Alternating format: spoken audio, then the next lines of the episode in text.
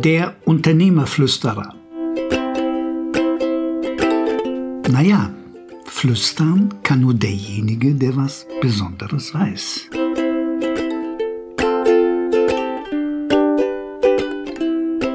Kreativität und Unternehmertum. Bevor die Ersten jetzt sagen, Mensch, hat der Typ heute ein Glas zu viel getrunken, was hat denn das mit Unternehmertum zu tun?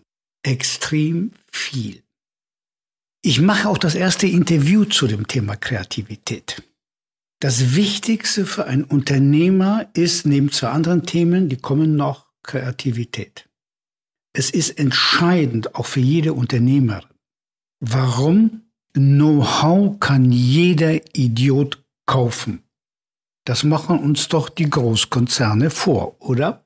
Wissen ist endlich, Fantasie und damit Kreativität nicht. Ich gebe dir mal eine kleine Geschichte. Als ich mich selbstständig gemacht habe, dachte ich immer so, mein Gott nochmal, also jetzt machst du hier so einen konventionellen Beruf, so einen Dienstleistungsbereich, das, was du studiert hast und Blatsch und Blum und Freunde von dir, das sind die kreativen Werbeleute, Künstler, Musiker, ja, die machen etwas Kreatives.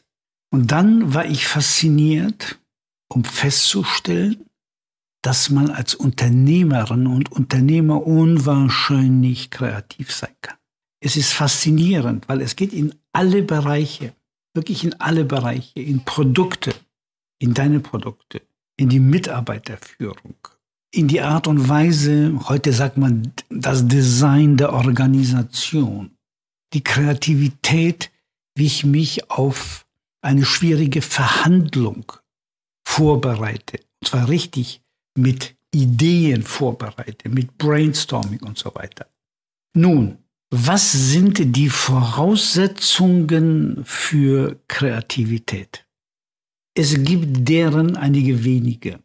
Das erste ist, du musst die Lust haben, etwas Neues zu gestalten.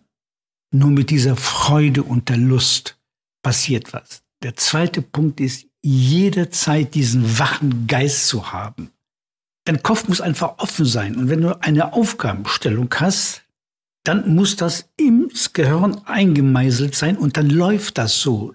Egal was du tust, egal was du siehst, die Aufgabenstellung läuft in deinem Kopf. Und dann fällt dir was ein. Du siehst irgendetwas, du hörst was, du liest was. Es ist einfach faszinierend. Eine weitere Voraussetzung, die dritte ist für Kreativität Neugier. Diese Gier nach etwas Neuem. Ich meine nicht das x-te Mal, dass dasselbe neu ist, sondern etwas wirklich Neues. Und wenn das nur eine Nuance ist, so wie ein Koch in einem Rezept an der Soße etwas ja, variiert und dann hat das einen anderen Tick. Es schmeckt irgendwie so ein bisschen anders so. Dieses Neugierteam. Und nun kommt etwas, das, da werden sich die meisten wundern. Um kreativ zu sein, brauchst du diesen zivilen Ungehorsam. Ich mache das mal einem schönen Beispiel fest. Ziviler Ungehorsam bedeutet, du stehst an der roten Ampel, links und rechts kommt keiner, es ist auch keine, du siehst auch nicht irgendwie so eine, so eine Filmkamera, die das Ganze filmt, da kannst du durchfahren. Warum? Die rote Ampel ist dazu da, um eine Gefahr abzuwenden. Wenn keine Gefahr da ist, musst du auch nicht stehen bleiben. So, schönes Beispiel für den zivilen Ungehorsam. Und Kreativität bedeutet in dem Zusammenhang dann, dass du auch gegen den Strom denkst. Weil nur dann fällt dir was ein. Mein Gott, nochmal, warum kaufen denn deine Kunden deine Produkte, deine Dienstleistungen? Weil die das Besondere haben wollen. Und wenn das Besondere in einem Hotel nur ist, dass deine Frau sich und deine Freundin sich darüber freut, dass im Zimmer ein Strauß Blumen steht. Vielleicht auch noch in einer schönen Vase. Das ist das Besondere. Das merkt man sich.